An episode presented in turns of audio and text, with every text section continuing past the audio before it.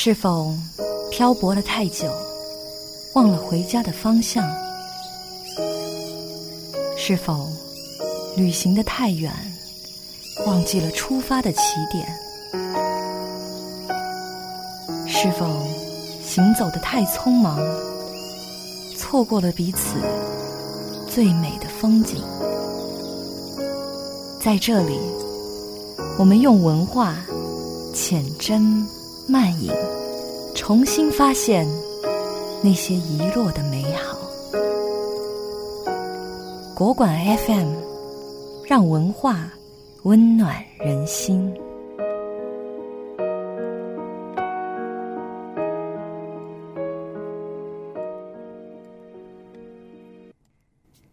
大家好，我是主播丸子，最爱番茄的丸子。今天要给大家分享的是一篇非常俏皮又应景的文章，来自刘瑜的《爱情饥渴症》。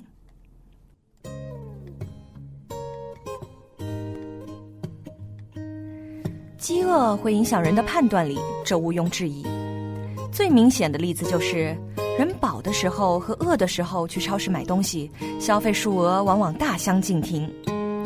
饿的时候逛超市，看见任何食物都两眼放光，犹如与失散多年的亲人重逢，一旦抓住就不肯松手；而饱的时候，则推着小车从容不迫在货间穿行，看见吃的。一般得风度翩翩的左右端详一番，多数时候还把它给扔回货架上去。后来我知道有一种病，叫爱情饥渴症。我琢磨着，饥渴症都是一样的，不管前面的定语是不是爱情。爱情饥渴症最大的临床表现，就是迫不及待的将随便什么落入手中的食物，都飞速的塞到自己的车筐里去。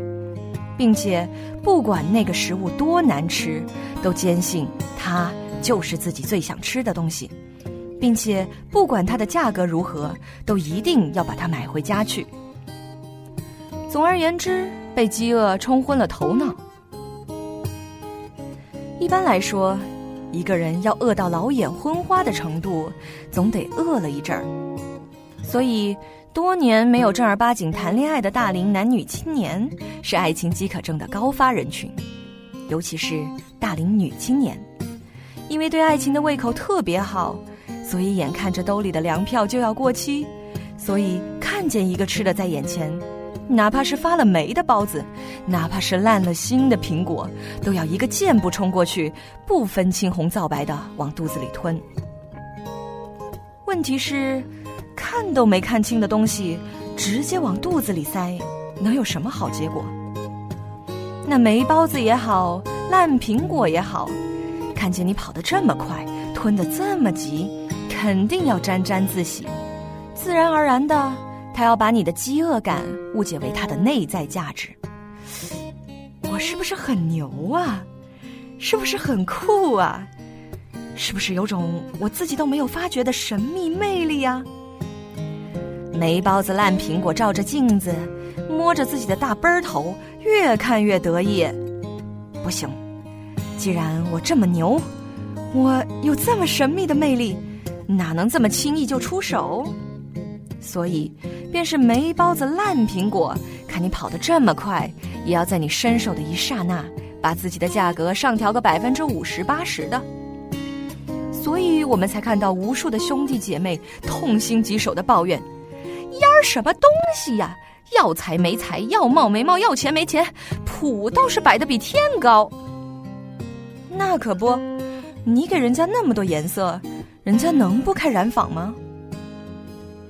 霉包子因为你给的那点颜色，把自己看成新鲜包子；新鲜包子因为那点颜色，把自己看成红烧肉；红烧肉因为那点颜色，把自己看成鲍鱼鱼翅。反正你的爱情饥渴症，造就了对方的自大狂。对对方其实也不公平，因为患有爱情饥渴症，所以你寻找爱情的时候，寻找的是一剂膏药，牢牢的贴在你的伤口上。既然你找的是膏药，它最重要的性能就应该是安全，是杀菌，是保护，它要治疗你历史上所有的炎症，还要抵御将来所有可能的细菌。可是，爱情，它不仅仅是狗皮膏药啊！人们说了，爱情要像鲜花一样美丽，无用，仅仅是嚣张的美丽。记得崔健以前在某次采访中说，他一般只和二十八岁以下的女孩恋爱。因为二十八岁以上的女孩总是太缺乏安全感，而且总是让这种危机感败坏了恋爱的其他乐趣。这话里面充满了性别歧视和年龄歧视，但是我承认，他有他的道理。他不愿做一片膏药，被按在一个爱情饥渴症的伤口上一按不起。英语世界有一句被说的有点烂的话，叫做 “I love you”。Not because I need you, but because I want you。翻译成中文就是：我爱你，不是因为我需要你，而是因为我想要你。这个需要和要之间的区别，就是把对方当做一个工具，还是一个主体的区别。如果一个女人因为钱而嫁给某人，那她就是把他当做了钱包工具的一种。同理。如果一个女人因为感情的饥渴而嫁给某人，那她就是把他当做了膏药，工具的另一种而已。据说，真正的爱情不是因为对方能带给你什么，而是因为你就是欣赏他，他这个人。对于爱情饥渴症患者自己来说，找到他的膏药也未必就是一件好事儿。饥饿是一种蒙蔽。所谓饥不择食，说的就是这个道理。等你把自己随手捞来的包子、苹果塞进肚子，大半饱之后，也许你突然发现，其实你并不爱吃这些包子、苹果，其实这些包子、苹果并不美味。怎么办？把剩下的扔到垃圾桶里去？可是浪费粮食，缺乏基本的公德心。所以说。当你推着购物车在爱情的超市里穿行的时候，再饥肠辘辘也要有耐心。耐心是一种美德，其基本的道理就是：你的饥饿不应该是让一个霉包子糟蹋你胃口的理由，也不能是你浪费一个好包子的理由。